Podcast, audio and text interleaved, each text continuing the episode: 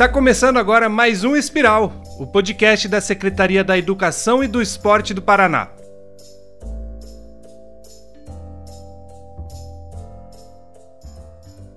Desde o episódio passado, o episódio 06, o Espiral está abordando temáticas relacionadas ao novo ensino médio, especificamente as mudanças que vão acontecer aqui no Paraná. Eu me chamo Felipe Martins e hoje o Espiral recebe a professora Vanessa Rutes, técnica pedagógica do Departamento de Desenvolvimento Curricular e que coordena a assessoria técnica de implementação do novo ensino médio na Secretaria de Educação e do Esporte do Paraná. Neste segundo episódio da série sobre o novo ensino médio paranaense, nós vamos falar sobre a formação geral básica. Seja bem-vinda, Vanessa. Obrigada, Felipe. É um prazer estar aqui com você e com as pessoas que vão nos escutar. Vanessa, no primeiro episódio, como a gente comentou, nós conversamos com o Ander Fábio e ele comentou com a gente sobre a FGB, ou a Formação Geral Básica. Para a gente entender de fato como funciona, explica para nós o que exatamente é a FGB e se ela tem alguma relação e como é que ela se relaciona com a Base Nacional Comum Curricular. Não, perfeito, Felipe. Então, assim, a formação geral básica, se nós formos dar um exemplo bem simples, é o que nós ofertamos hoje no ensino médio, que é a oferta dos componentes curriculares, matemática, língua portuguesa, língua inglesa, filosofia, sociologia, buscando aprofundar os conhecimentos específicos de cada um desses componentes. Isso é o que nós ofertamos hoje nas 2.400 horas, né, que é, nós temos de oferta no ensino médio nas três séries. No que tange ao novo ensino médio, a formação geral básica ela continua da mesma forma. Ela continua aqui no Paraná com a oferta de componentes curriculares. O que, que muda? A proposta da BNCC para o ensino médio ela é focada muito na é, organização por áreas do conhecimento. Que princípio é esse? É a ideia de que as áreas do conhecimento, divididas pela BNCC como linguagens, matemática, ciências da natureza e ciências humanas e sociais aplicadas, elas são compreendidas como um conjunto de habilidades que o estudante irá desenvolver no seu percurso do ensino médio e que essas habilidades elas são mobilizadas por meio de determinados conhecimentos. Aqui no Paraná, nós compreendemos que estes conhecimentos são os conhecimentos dos componentes curriculares. Um exemplo, eu sou professora de filosofia, então vou dar um exemplo da área de humanas. Em humanas, para nós pensarmos na questão do pensamento crítico e a formação cidadã, não é somente a disciplina de filosofia e sociologia que desenvolvem tais habilidades, mas também a de história e geografia, porque compreender a história do seu povo, a história do seu estado, a história do seu país, compreender a organização geográfica e geopolítica, ela é fundamental para a organização e desenvolvimento desta habilidade. Então, nós compreendemos aqui no estado do Paraná de que os componentes curriculares, com seu conteúdo e episteme próprios, articulados de forma interdisciplinar, eles constituem a área do conhecimento. Então, se a gente for resumir, Felipe, a formação geral básica é isso: é os componentes curriculares integrados é, de forma interdisciplinar por meio das áreas do conhecimento, desenvolvendo, buscando desenvolver as habilidades e com foco em trabalhar as competências dos nossos estudantes. Vanessa, você comentou então que, que essa a, no, no, no, novo ensino médio, a formação geral básica, ela é dividida em quatro áreas do conhecimento. As disciplinas, né, matemática, filosofia, como você comentou, ciências, biologia, como a gente conhece hoje, elas vão acabar, elas vão ser adaptadas, como exatamente vai funcionar? Eu acho que a primeira coisa importante nessa tua pergunta, Felipe, é a ideia de disciplina.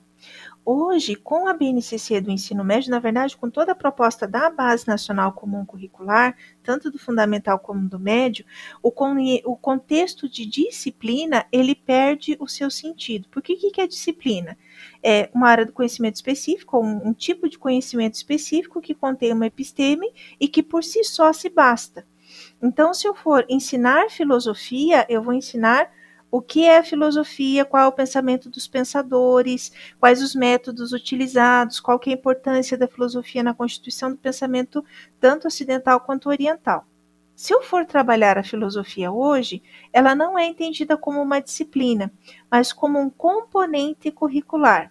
Ou seja, ela está junto com outras, é, com outras formas de conhecimento, compondo uma organização curricular que tem como finalidade o desenvolvimento de competências e habilidades. Então, quando nós falamos em disciplina, a pergunta é: elas vão, nós não vamos ter mais as disciplinas como conhecemos? As disciplinas, não. Elas estão sendo concebidas a partir de agora como componentes curriculares.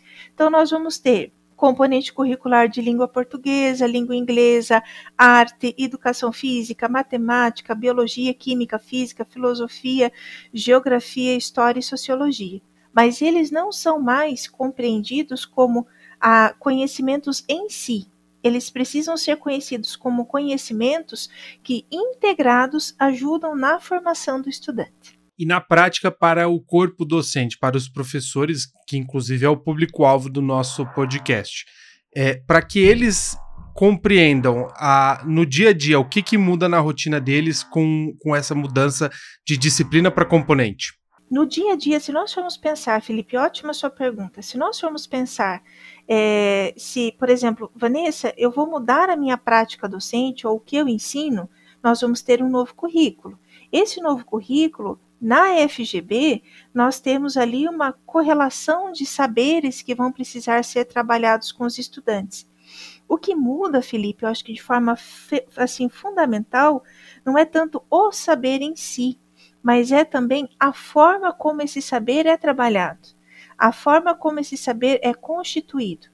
Na BNCC, do, na BNCC como um todo, mas no ensino médio se destaca muito a formação do, da pessoa, a formação integral da pessoa, que é baseado basicamente em quatro pilares, que é o conhecer, que é o saber, que é o conviver e que é o ser.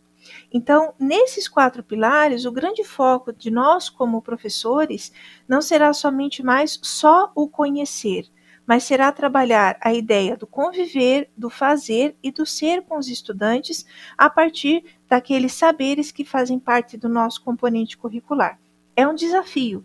Todos nós vamos ser desafiados a ter esse novo olhar para o processo formativo dos estudantes do ensino médio.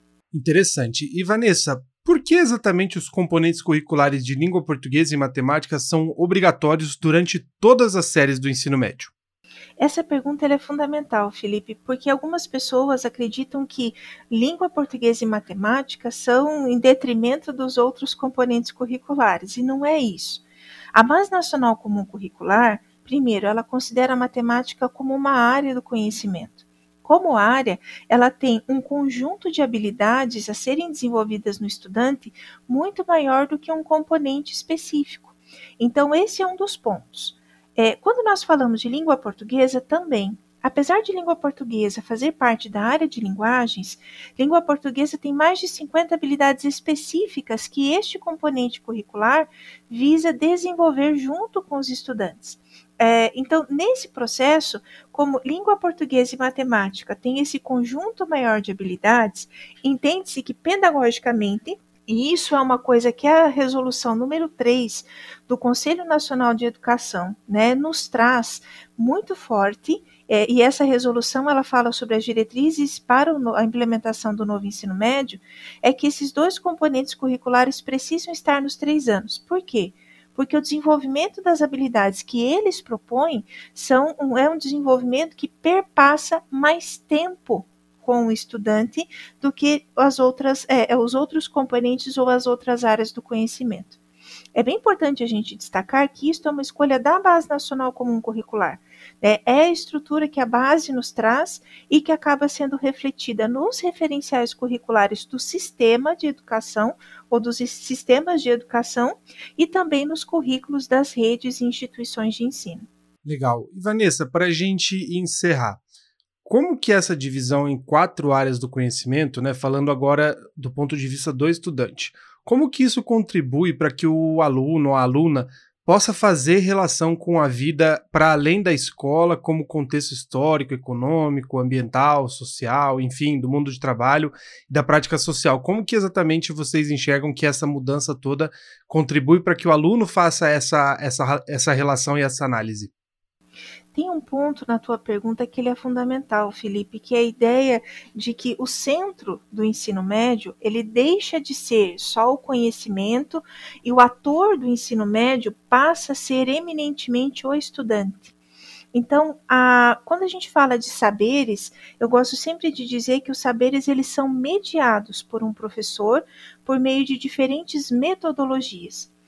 E esses saberes mediados pelo professor por meio de diferentes metodologias precisam estar integrados entre si, facilitando com que esse estudante compreenda a sua vida, o seu mundo e o seu cotidiano. Eu vou dar um exemplo. Por exemplo, se nós estamos hoje vivendo um contexto de pandemia, né? Para que o estudante possa ter um olhar crítico sobre a pandemia, ele precisa ter conhecimentos de biologia, de química e física, porque isso tudo envolve as questões relacionadas à saúde pública e também a questão de variação, composição de medicamentos com a química, né, as questões de mutação de vírus, enfim.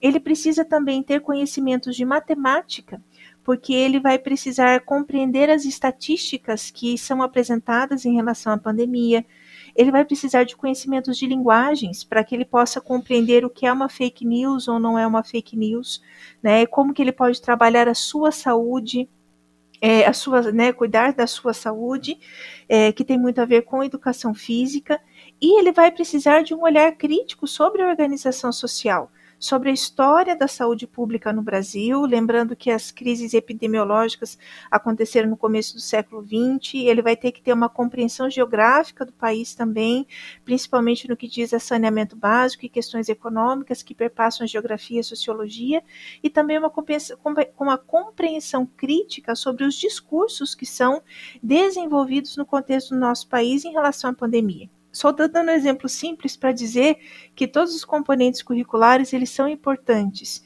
e que o objeto do nosso estudo não é somente fazer com que o estudante conheça o que são esses componentes ou o conhecimento acumulado desses componentes, mas consiga compreender o como esse conhecimento pode ser aplicado à vida dele e ser aplicado à vida dele, tornando ele um cidadão mais crítico, com um olhar mais amplo perante a realidade e, principalmente, sendo protagonista e construtor do seu projeto de vida. É bem importante dizer que o projeto de vida do estudante é o, a, é o que ele tem de mais precioso. E a função da escola, eu não gosto da palavra função, mas eu acho que a grande missão da escola é ajudar esse estudante a se compreender como pessoa, compreender-se como pessoa, projetar a sua vida e projetando a sua vida, ele conseguir, Felipe, é de certa forma olhar para a realidade, analisá-la e fazer as suas escolhas. Então, para a gente encerrar, Vanessa, você comentou que vai ser um grande desafio para todos nós, né? Para professores e para estudantes, comunidade escolar como um todo. Na sua visão, qual é o grande desafio na implementação do ensino médio? E como vencê-lo? É, eu acho que são é, é, o grande desafio, Felipe, é a gente se abrir ao novo. A BNCC do ensino médio, ela traz uma perspectiva curricular e, consequentemente, da prática docente muito diversa os tempos e os espaços das escolas, né? Eu falo, o ensino, ele não é mais focado na sala de aula, ele é um ensino que tem outros espaços, que pode inovar sempre.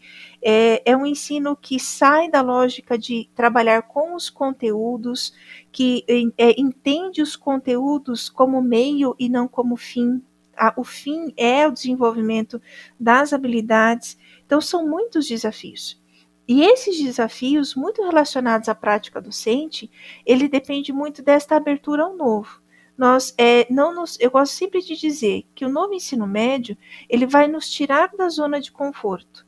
Mas depois que nós saímos da zona de conforto, enquanto profissionais enquanto comunidade escolar, porque envolve diretores, as equipes gestoras, o pedagógico, a comunidade como um todo, os pais, então, toda essa, essa organização, essa saída dessa zona de conforto, ela faz com que nós possamos é, nos desafiar ao novo, nos desafiar a fazer e possibilitar que o nosso estudante possa ter esse olhar mais amplo perante a realidade e que exige de nós também um olhar mais amplo perante a nossa prática docente.